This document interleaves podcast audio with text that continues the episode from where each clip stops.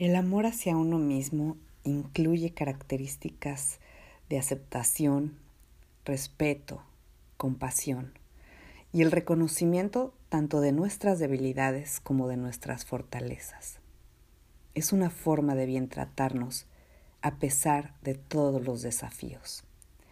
Hola, soy Claudia Sánchez Musi.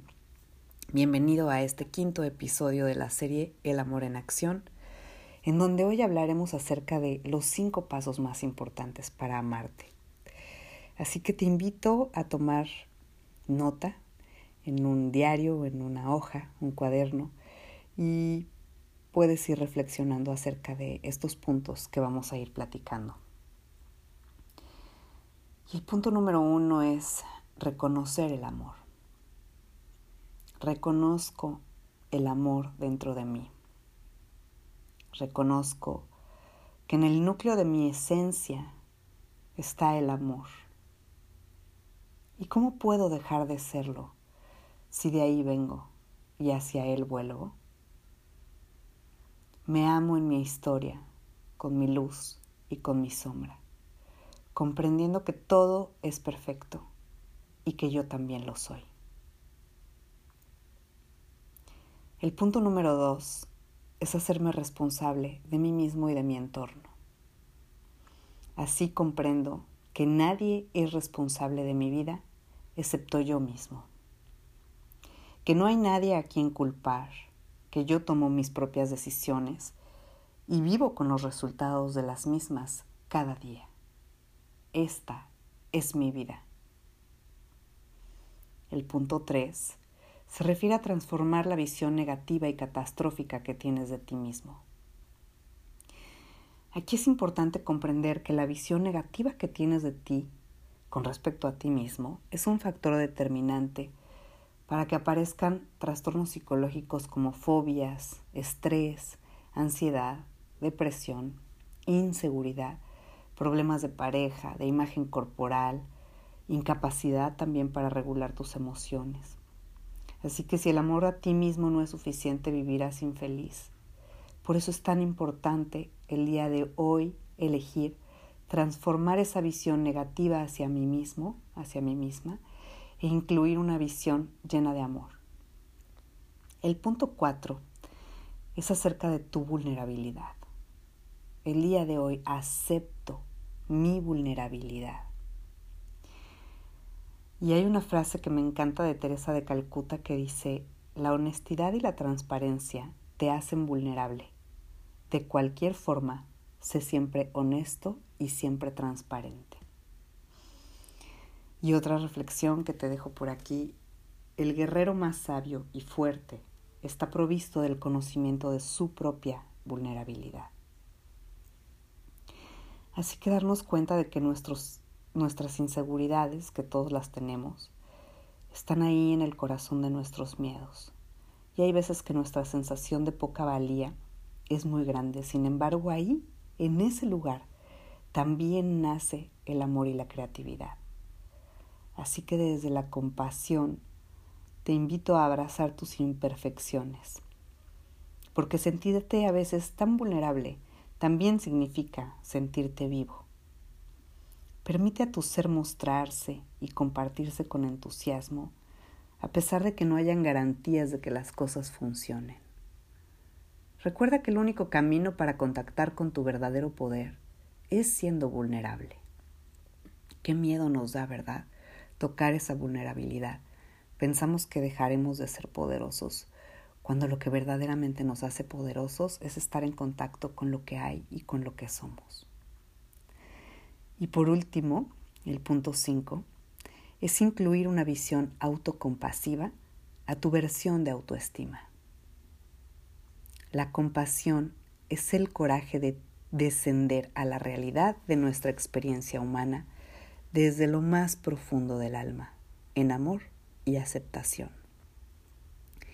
Y en este punto me detendré un poco más porque es muy importante comprender la diferencia de una autoestima que incluya la compasión y de otra carente de ella. Nuestra sociedad nos empuja a la competencia, a ser exitosos, productivos, bellos, El deseo de ser especial es hasta cierto punto normal en todos los seres humanos. Sin embargo, es humanamente imposible creer que seremos los mejores, ya que siempre habrá alguien más inteligente, más bello, más exitoso. ¿Y de qué forma lidiamos con esto? La verdad, por lo regular no lo hacemos de forma muy sana, ya que para sentirnos mejor tenemos la tendencia a inflar nuestro ego y poner a los demás debajo, sintiéndonos mejor con la comparación. Pero, ¿cómo podemos creer verdaderamente si no, cómo podemos crecer verdaderamente si no aceptamos nuestra debilidad, esta vulnerabilidad de la que les hablo? Y nos sucede que no nos sentimos bien cuando nosotros mismos, cuando nos sentimos ahí en esa vulnerabilidad, en esa eh, debilidad, ¿no? Nos es bien fácil amarnos y aceptarnos, estar bien con nosotros mismos cuando logramos éxito, fortuna, cuando nos está yendo bien, cuando nos sentimos bellos físicamente. Y cuando no es así, cuando no estamos cumpliendo con nuestro ideal, o con lo que esperaríamos de nosotros mismos nos tratamos bien? Por lo regular nos maltratamos, realizando severos juicios hacia nosotros mismos, alimentando el autodesprecio o incluso la aversión hacia nuestras propias debilidades. Esto lleva a miles de personas a la depresión, a trastornos afectivos, adicciones, trastornos de la alimentación, etcétera, etcétera, etcétera.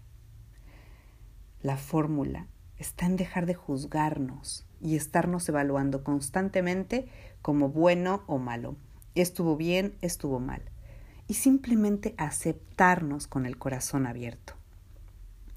Tratarnos con generosidad, cariño, compasión y cuidado sin importar las circunstancias, tal como lo haríamos con un buen amigo.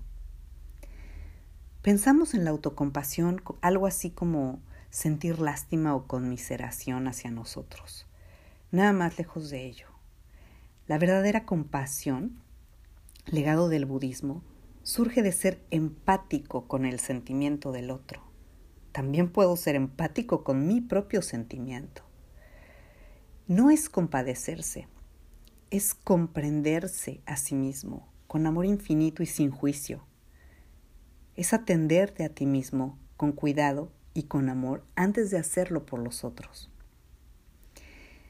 Y es hermoso porque cuando comenzamos a aumentar nuestra capacidad de autocompasión, también nos damos cuenta de cómo está ligado a la libertad. La liberación interna sostiene a la compasión y la compasión sostiene a la liberación.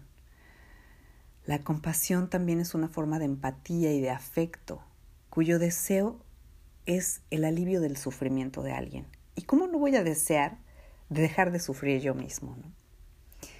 Es conocido en el budismo como karuna y se refiere a esta compasión a veces como la joya de la flor de loto. La flor de loto es un símbolo hermoso eh, que representa al corazón o la mente que con la práctica se transforma en libertad. Y la joya representa la compasión que aparece en el centro de esta flor.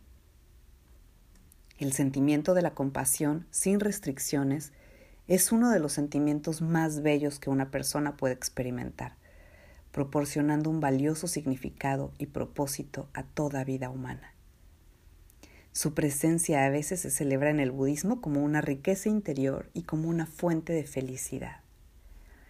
¿Y por qué compasión? ¿Por qué incluir la compasión al amor propio. Por algo muy importante, porque nos ofrece la misma protección contra las críticas severas como la autoestima, pero sin la necesidad de mirarnos a nosotros mismos como perfectos ni de estarnos comparando. Pues me despido por este momento, esperando de todo corazón que te haya gustado, que te sirva Sígueme, comparte este podcast. Cada vez se está poniendo más bueno, cada vez vamos a ir entrando en aspectos más profundos. Y no te pierdas el próximo episodio en donde vamos a platicar acerca de la autoestima sana, ¿no? Y de esas partes que nos alejan de ella, ¿no? Como la culpa y el autocastigo. Así que te mando un abrazo con mucho cariño y te recuerdo que también me puedes seguir a través de Patreon, es www.patreon